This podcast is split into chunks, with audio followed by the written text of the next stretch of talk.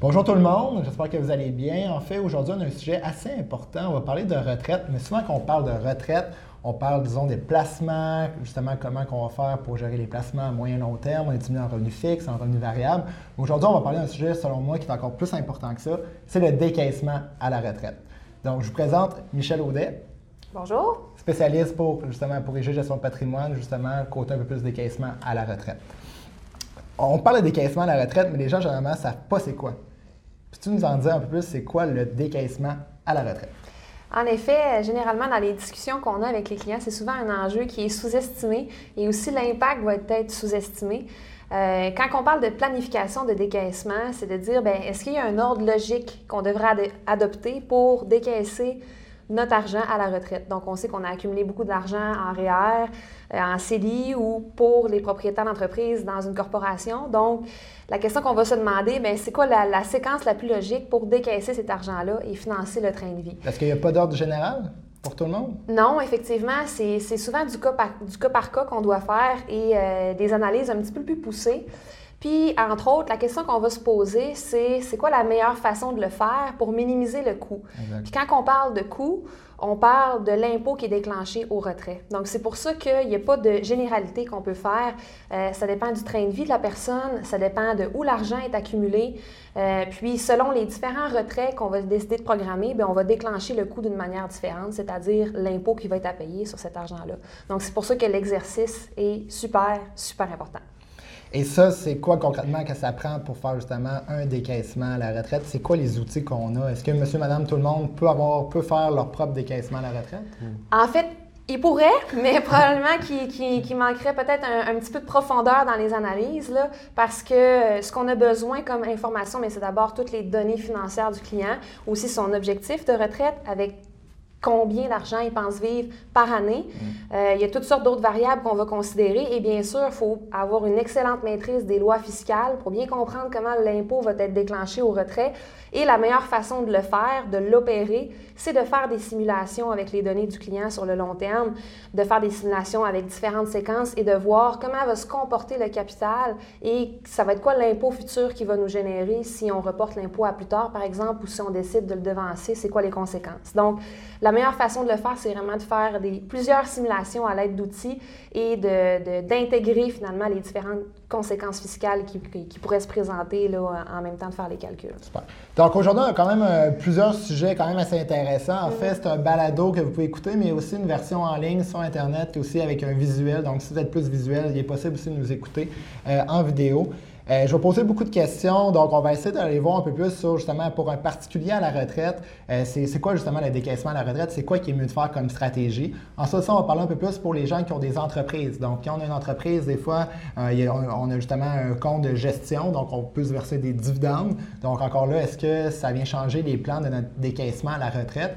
Et la dernière partie, on va parler aussi de beaucoup de stratégies fiscales qu'on peut faire, qu'on connaît peut-être pas, mais rendu à la retraite. Par exemple, justement, le fractionnement de revenus. Mais c'est quoi ça, le fractionnement de revenus?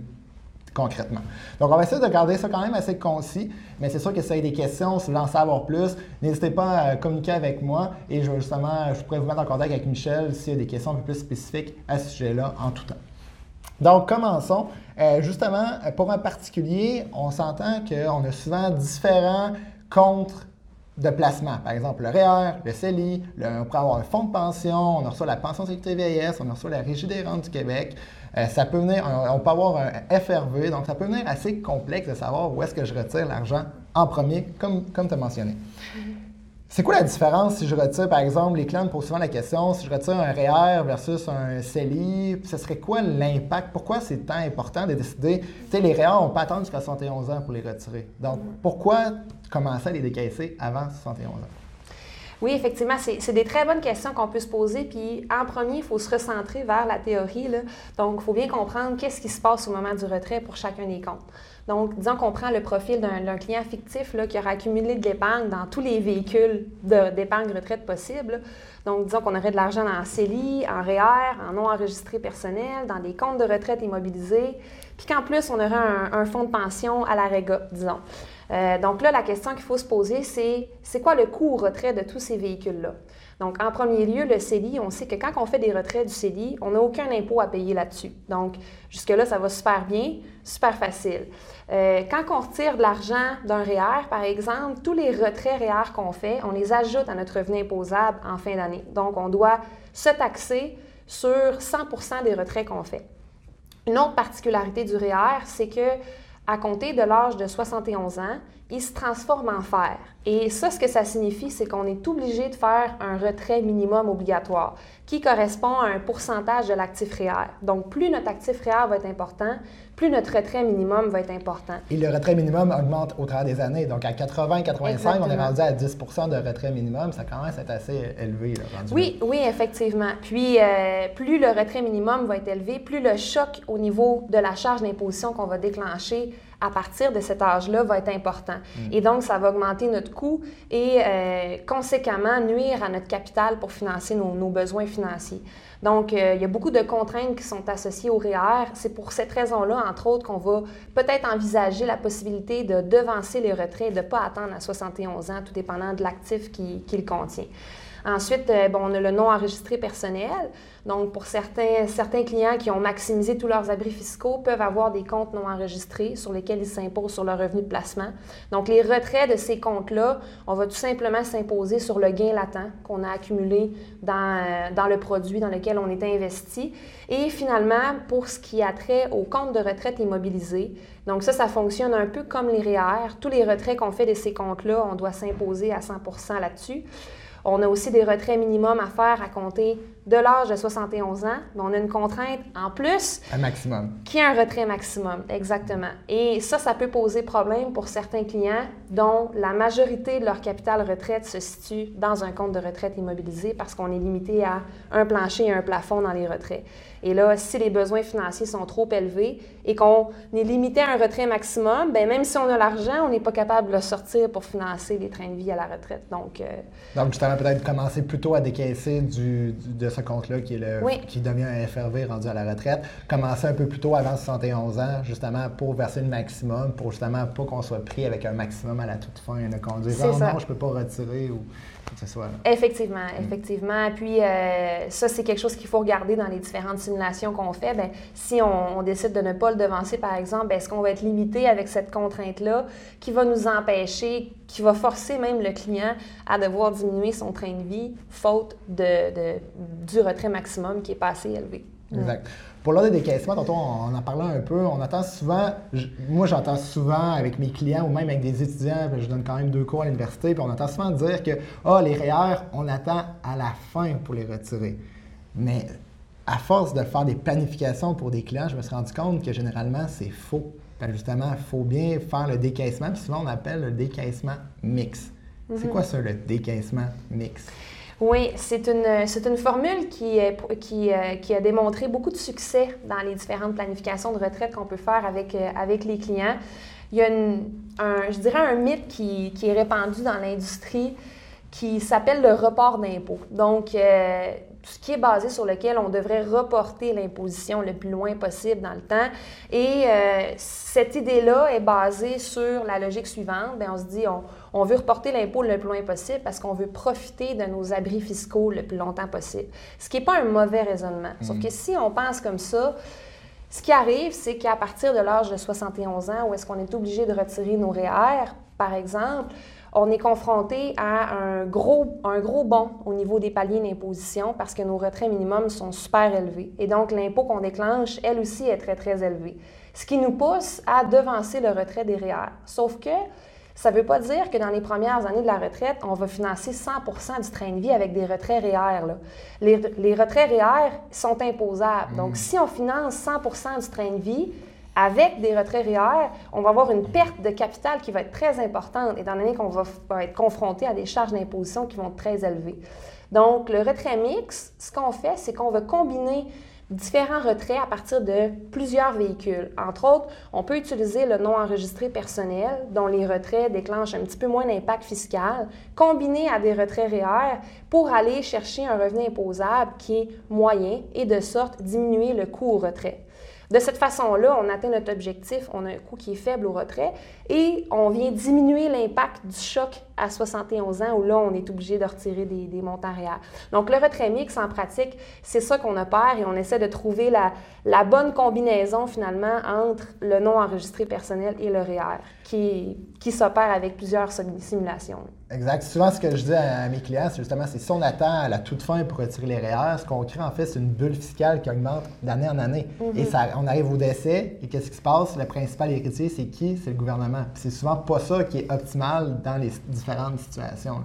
Donc, c'est pour ça que ça peut être intéressant, justement, d'avoir un plan de décaissement mix pour justement voir qu'est-ce qu'on est mieux de décaisser. Est-ce qu'on est mieux de décaisser les REER avant 71 ans? C'est avec un plan de décaissement qui, va nous le dire. Mm-hmm. Il y a un autre point aussi qui est majeur quand on fait des retraits mix versus attendre à 71 ans pour décaisser des REER, par exemple, c'est le remboursement de la pension sécurité vieillesse. Mhm. Et ça, les gens souvent en prennent pas, euh, prennent pas en considération de ce fait-là.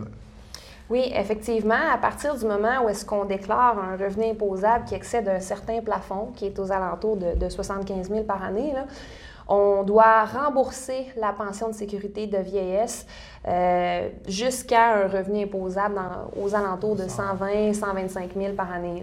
Et euh, ça, c'est très dommageable au niveau du coût du décaissement parce que tout le remboursement de la pension qu'on fait, il faut l'additionner à l'impôt qu'on paye finalement mmh. en fin d'année. Donc, ça peut créer des mauvaises surprises. Et le retrait minimum faire à 71 ans va souvent occasionner des remboursements de pension si c'est mal géré. Donc, le retrait mix a aussi cet avantage-là. Il peut anticiper cette problématique-là et venir la régler euh, sur le long terme. Un exemple concret que j'ai eu récemment, ça pour les gens qui l'écoutent euh, sur vidéo vont pouvoir voir un, graphique à l'écran. En fait, c'est dans une situation où est-ce que justement on avait fait un scénario où est-ce qu'on décaissait les REER à partir de 71 ans. Donc on peut voir les barres bleues d'impôts qui augmentent de plus en plus à partir de 71 ans, comme on l'expliquait. Et un deuxième, un deuxième scénario où est-ce qu'on faisait un retrait mix, donc l'impôt restait stable au travers des années. Et bien dans cette situation-là, tout dépendant des situations, mais dans cette situation-là, c'était quand même assez majeur. On a évité le remboursement de la pension de sécurité vieillesse, comme on a mentionné. On est allé chercher 500 000 de plus à la, succession à 95 ans. Mais justement, ça veut dire que juste en changeant l'ordre de décaissement, on est allé chercher beaucoup plus d'argent pour la retraite. Donc, on va pouvoir décaisser un peu plus à la retraite. Donc, ici, ce n'est pas un, effort financier de plus pour mon client, c'est uniquement en changeant l'ordre de décaissement. Et ça, ça peut paraître banal, mais souvent dans les institutions financières, on ne prend pas la peine ou on ne prend pas le temps nécessairement de faire un plan de décaissement personnalisé pour, notre client. Mm-hmm. Maintenant, on a des gens qui sont justement des, des, entrepreneurs, qui ont des compagnies, qui arrivent à la retraite, ils ont un compte de compagnie de gestion. C'est quoi la différence pour eux pour justement se vivre à la retraite avec le décaissement mix et le compte de compagnie? Dans le cas des propriétaires d'entreprise, la principale différence, c'est qu'on ajoute une contrainte supplémentaire finalement dans la planification du décaissement. Et cette contrainte-là est, bien, on, a probablement du capital de placement qui, lui, est accumulé dans une corporation, dans une société. Et euh, ça constitue la majorité finalement du capital de placement qui est prévu pour la retraite de l'entrepreneur. Donc, les impacts fiscaux au, au niveau des retraits vont être différents que le décaissement des épargnes personnelles. Tous les retraits qu'on fait d'une société donc sont imposés et selon la nature du dividende qu'on va émettre pour retirer l'argent de la société, l'impôt ne sera pas déclenché de la mm. même façon. Et là, il y a toutes sortes de stratégies qu'on peut mettre en application dans leur planification de retraite pour minimiser l'impôt au retrait. Exact. Euh, à titre d'exemple, une stratégie que je pourrais nommer, c'est le déclenchement volontaire de gains en capital. Donc, euh, on sait que lorsqu'une société génère un, génère un gain en capital, donc, on sait que le gain en capital, la moitié est imposable et la moitié est non imposable. Et la portion qui est non imposable, on peut la retirer libre d'impôt de la société. Donc, ça signifie qu'on peut faire un retrait pour 0 d'impôt, donc 0, de coût. Donc, le fait de déclencher volontairement les gains en capital va faire en sorte de minimiser notre coût à la sortie et par conséquent d'avantager l'entrepreneur sur le, sur le long terme. Donc, c'est un exemple de stratégie qu'on pourrait mettre en application pour minimiser les coûts. Donc, peut-être justement s'assurer aussi du compte de CDC qu'on appelle le compte de dividende capital pour justement avoir ça à la retraite. On peut, disons, cette année, se verser un dividende mm libre d'impôt, comme tu, viens de mentionner. Il y a aussi les retraits en dividende avec le RTD. Je ne sais pas si tu peux un peu expliquer la, stratégie qu'on peut faire. Oui, euh, donc pour, euh, pour une société qui a des revenus de placement, on sait que euh, la société doit se taxer sur les revenus de placement qu'elle génère annuellement. Donc, l'impôt qu'on paye sur ces revenus de placement-là, il y a une portion qui est Et cette portion-là est remboursable au moment où ce qu'on émet un dividende à l'actionnaire pour financer son train de vie à la retraite, par exemple. Donc, au moment où est-ce qu'on effectue un retrait, il faut considérer que oui, on va avoir un impôt personnellement à payer sur le dividende, mais ça nous crée aussi un remboursement d'impôt qu'on a payé au préalable sur nos revenus de placement, étant donné qu'on verse un dividende à l'actionnaire. Donc, on a un plus dans la société, puis on a un moins au niveau personnel. Et pour évaluer le coût, ben, il faut faire la résultante de tout ça. Donc, il faut faire le sommaire de mon plus, de mon moins. Et dans certaines situations, selon le, taux marginal d'imposition de l'actionnaire au niveau personnel, je vais récupérer plus d'impôts dans la société qui va en payer au niveau personnel. Donc, ça peut être rentable de déclencher de l'imposition finalement, ce qui peut paraître contre-intuitif, mais qu'on réussit à bien voir dans les différentes simulations qu'on veut faire. Et surtout, ce qu'on essaie de faire dans ces simulations-là, c'est de se retrouver dans cette zone cible-là et de l'exploiter au maximum tout au long de la vie financière du client. Donc, déjà, pour une personne qui est retraitée, qui n'a pas de compte de compagnie, un plan de décaissement mixte, c'est optimal, mais il y a beaucoup de stratégies autour de ça. Donc, en plus, quand on rajoute pour justement un entrepreneur qui a un compte de gestion, qu'on va verser des dividendes ou qu'on va déclencher du gain capital, etc., qu'on va faire le meilleur scénario, tant corpo que personnel, ça peut venir assez complexe. Donc, c'est pour ça qu'aujourd'hui, le message qu'on veut dire, puis on trouve que c'est un message qui est essentiel, puis on n'en parle pas assez dans l'industrie, c'est justement, c'est ça vous prend un plan de décaissement personnalisé à votre situation. Et ça, c'est super important. Pour les entrepreneurs, vu qu'on parle de retraite, est-ce qu'il y aurait d'autres stratégies qu'on pourrait penser qui pourraient être intéressantes pour eux, euh, soit avant la retraite, mais en proche de la retraite? Euh, oui, effectivement, on en a cité deux à titre d'exemple, mais il y a aussi plusieurs stratégies qu'on peut faire avec des produits d'assurance pour minimiser l'impôt retrait. Entre autres, euh, il y a des splits en assurance maladie grave qu'on appelle. Donc, euh, ça, il s'agit de prendre une assurance maladie grave pour l'entrepreneur dans sa vie active. Donc, il va se couvrir d'un certain risque, va être protégé si jamais il tombe malade. Euh, puis si, si ce n'est pas le cas, ben, il y a un remboursement de prime qui peut se faire au niveau personnel, et mm. ce, à la retraite. Donc là, il peut euh, profiter de son remboursement de prime à la retraite libre d'impôt pour financer ses besoins financiers. Donc, en fait, on a comme sorti de l'argent qui est en compagnie, mais sans payer de l'impôt personnellement, dans le fond. Exactement, exactement. C'est la stratégie du split qui est intéressante parce qu'en même temps, on va couvrir un risque de l'entrepreneur dans la gestion de ses activités. Euh, d'autres stratégies en assurance pour minimiser cette fois-ci plus l'impôt au décès, donc euh, bonifier la, succession, c'est en intégrant des produits d'assurance vie, mais plutôt comme investissement et non comme une dépense. Là. Donc, comme investissement pour faire fructifier nos avoirs et surtout faire libérer notre capital libre d'impôts au décès. Donc, ça, c'est d'autres stratégies qu'on peut explorer aussi avec des clients entrepreneurs. Exactement. On pourrait penser, par exemple, à une vie entière avec participation, une vie universelle, tout dépendant selon votre, votre profil et tout. Mais c'est sûr que c'est pas intéressant, justement, dans la compagnie. Justement, c'est comme la compagnie qui paye la prime, mais rendu au décès, le, la prestation d'essai va rentrer dans la compagnie, ça va tomber dans le compte de dividende en capital qu'on parlait tantôt, que c'est un compte qu'on peut retirer libre d'impôt. Donc, la mm va pouvoir retirer cet argent-là en bout de ligne libre d'impôt. Donc, on va comment on va profiter, que ça va être la corpo qui va avoir payé, mais c'est nous dans, nos poches qui va l'avoir personnellement. Mais ça, c'est sûr que c'est une stratégie, comme Michel l'a mentionné, beaucoup plus une stratégie de succession à ce mhm. niveau-là. Finalement, pour les gens qui arrivent à la retraite, qui euh, veulent en savoir plus justement comment, comment payer moins d'impôts, euh, on entend souvent différentes stratégies. On entend parler du, euh, fractionnement de revenus, la régie des rentes du Québec, on l'apprend quand? On l'apprend-tu à 60, à 65 ans? Est-ce qu'il y a des options possibles? Est-ce que le prêt au conjoint? Il y, a, beaucoup de stratégies. Donc, on va essayer d'en discuter quelques-uns ensemble. Premièrement, le fractionnement de revenus. Qu'est-ce que c'est? le fractionnement de revenus, bon, il s'est passé beaucoup de d'enjeux dans l'actualité dans, les dernières années à cet effet-là. Disons qu'on commence par le fractionnement de revenus au niveau personnel.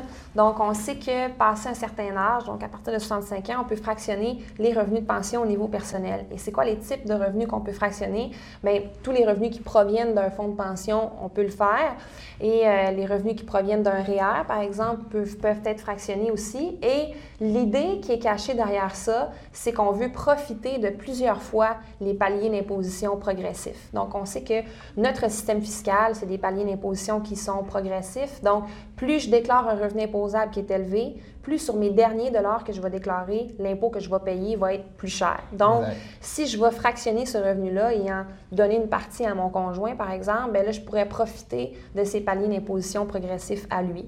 Donc, c'est pas toujours avantageux de le faire parce que des fois, les deux conjoints peuvent avoir des revenus imposables qui sont similaires, mais d'autres fois, euh, on peut avoir, par exemple, une conjointe qui a moins travaillé ou un conjoint qui a moins travaillé, donc qui a, accumulé moins de placements. Et là, le fractionnement de revenus peut devenir intéressant. Ça peut même une stratégie qui peut être avantageuse d'y réfléchir avant la retraite, dans le sens que, justement, si, disons, madame a un fonds de pension assez important, euh, elle voudrait cotiser au REER, monsieur gagne un salaire beaucoup plus faible et il n'a pas de fonds de pension, ça peut être mm-hmm. intéressant pour madame de cotiser au REER de monsieur, mm-hmm. avoir droit à sa déduction fiscale et rendu en bout de ligne à la retraite, bien, justement, euh, madame va avoir évité de perdre la pension TVS qu'on parlait tantôt, puis justement avoir le fonds de pension, mais les REER qui vont sortir, ça va être monsieur qui va s'imposer. Donc, en bout de ligne, on vient équilibrer l'impôt, donc c'est ça le but du fractionnement, mais en mhm. plus, dans ce scénario-là, on va éviter de aussi perdre le, remboursement, on va éviter de perdre une partie de la pension sécurité VIS. Euh, ça, c'est pour le fractionnement de revenus. Il existe aussi la même chose pour la Régie des rentes du Québec, mais il faut juste faire attention. Pour la rente de la RQ, la division est réelle. Tantôt, quand on parlait du fractionnement du fer et le fractionnement du, euh, du, fonds de pension, c'est un fractionnement qui est dans le rapport d'impôt. Ce n'est pas une vraie division de l'argent. Mm-hmm. Par contre, pour la RQ, on peut le faire à partir de 60 ans. C'est selon la période de vie commune avec notre conjoint et notre conjointe. Mais ici, c'est vraiment une division qui est réelle de l'argent. Donc, qu'est-ce que vous recevez à tous les mois dans vos poches? Elle va vraiment être divisée avec votre conjoint conjoint. Donc, tout dépendant des scénarios, mais ça peut être super avantageux dans le cas que monsieur a contribué au, montant maximum durant toute sa vie. Disons, madame n'a jamais cotisé, elle s'est versé des dividendes de sa compagnie. Bien, ici, ça pourrait être intéressant de justement faire la division de la Régie des rentes du Québec, selon le cas, bien sûr. Effectivement. Très bon point. On entend aussi parler souvent du crédit de pension avec les REER, les FER. oui, il y a une petite confusion à cet effet-là. Quand on fait un retrait d'un REER, on doit se taxer sur ce retrait-là, puis on ne peut pas bénéficier du crédit de pension. Euh, qui est un montant, un pourcentage d'un montant de, de 2000 dollars. Donc, ça vient réduire nos impôts au retrait, tandis qu'en faisant la conversion du REER en fer et pour ensuite effectuer le retrait, bien là, on se qualifie pour aller chercher ce crédit de pension-là et on réduit nos impôts finalement sur le retrait. Donc, c'est une petite subtilité euh, qui doit être opérée par le conseiller planificateur financier pour le client et qui peut permettre d'aller chercher finalement tous les avantages auxquels le client devrait avoir droit au niveau fiscal. Exactement. Il y a aussi le prêt au conjoint. En fait, ici, c'est une, euh, une, stratégie qui est quand même assez, euh, pas comique, mais que beaucoup les, gens ne connaissent pas. Parce que souvent, disons, on prend un exemple. Disons, je reçois à ma retraite, j'ai vendu mon entreprise, je reçois 500 000 après l'impôt, il me reste ça net. Si je place le 500 000 je vais devoir m'imposer, disons dans un compte non enregistré, je vais devoir m'imposer à chaque année sur les rendements que je vais avoir fait, disons les distributions fiscales que je vais avoir. Donc, en bowling, je dois m'imposer sur l'entièreté de mon revenu. Ce que je peux faire, ce que les gens ont pensé faire, c'est, disons, je pourrais donner la moitié à ma conjointe ou à mon conjoint pour justement, pour que, disons, ma conjointe place l'argent et donc on va venir réduire l'impôt. On fait un peu du fractionnement. Mais malheureusement, la loi de l'impôt ne nous permet pas de faire ça. Il y a des règles d'attribution qui s'appliquent dans certains cas, comme c'est le cas-là. Donc, ce qu'on pourrait faire, en fait, ce qu'on peut faire, c'est de faire un prêt au conjoint. Donc, je vais, disons, prêter 250 000 à mon conjoint, auto-prescrit, qui est trop prescrit, qui est de 2% ainsi, je vais justement éviter les règles d'attribution et donc on va venir réduire l'impôt à ce niveau-là. Et ça, c'est une stratégie qu'on peut faire. Il faut juste s'assurer que le prêt soit en fait auto-prescrit et qu'il faut payer les intérêts du 2% à chaque année pour justement éviter que sinon les règles d'attribution vont s'appliquer. Oui, effectivement. Puis pour évaluer si c'est une stratégie qui en vaut la peine vis-à-vis l'impôt qu'on va déclencher sur le revenu d'intérêt pour l'auteur du prêt, bien, c'est encore une fois une stratégie qu'on doit venir simuler dans le plan, euh, dans les différents scénarios qu'on va faire. Euh, dans certains cas, ça peut être bien, dans d'autres cas, ça peut être, ça peut même diminuer la valeur nette du client sur le long terme. Donc, c'est vraiment du cas par cas qu'il faut faire à cet effet-là. Mm. Et en finissant, pour les gens qui ont des entreprises aussi, rendu à la retraite, souvent, les, mes clients, ça, ça est arrivé souvent qui, m'ont demandé, euh, Jean-Philippe, est-ce qu'on on est mieux de tout sortir l'argent de la compagnie de gestion, est mieux de l'en garder? Généralement, on est beaucoup mieux de garder la gestion ouverte pour justement faire un décaissement au travers des années. Donc, on va retirer des dividendes, pas juste en deux années, on va retirer, tout dépendant du montant, on pourrait retirer sur 5, 6 ou peut-être justement on va décaisser sur l'entièreté de la retraite, tout dépendant des montants. Et ça, justement, ça, pour ça, ça prend un plan de décaissement. Donc aujourd'hui, sur l'ensemble de la discussion qu'on a parlé, je pense qu'il faut comprendre que c'est vraiment important d'avoir un plan de décaissement et pas juste croire que ah, les REER, on retire ça à la fin, on attend, on attend. non, non, il faut faire attention. On pourrait parler de plein d'autres sujets. On pourrait parler de RQ, est-ce que c'est mieux d'apprendre à 60, à 65? Il y a plein de sujets. Donc, si vous avez des questions, n'hésitez pas. On est là pour ça. Ça va me faire un plaisir de répondre à vos questions. Euh, donc, mon nom est Jean-Philippe Vézina. Merci beaucoup, Michel, d'avoir participé à ce premier balado, euh, si on peut dire. Et justement, dans la prochaine capsule euh, qu'on va faire ensemble, on va parler justement un peu plus de la fiscalité des placements. Parce qu'on sait, on a un revenu, on travaille, on paye de l'impôt. Dans les placements, c'est pareil. Quand on fait du rendement, il y a de l'impôt qui est rattaché à ça. Donc, si j'ai le choix entre un portefeuille qui me rapporte du 5% ou un portefeuille qui me rapporte du 3 bien, généralement, on va dire on va prendre le 5. Mais il faut faire attention à l'impôt. S'il m'en reste deux en bout de ligne, c'est pas tellement intéressant. Donc, dans une prochaine capsule, on parlera de ça. Donc, merci beaucoup, Michel, de ton temps. Ça fait et on se dit à la prochaine. À la prochaine.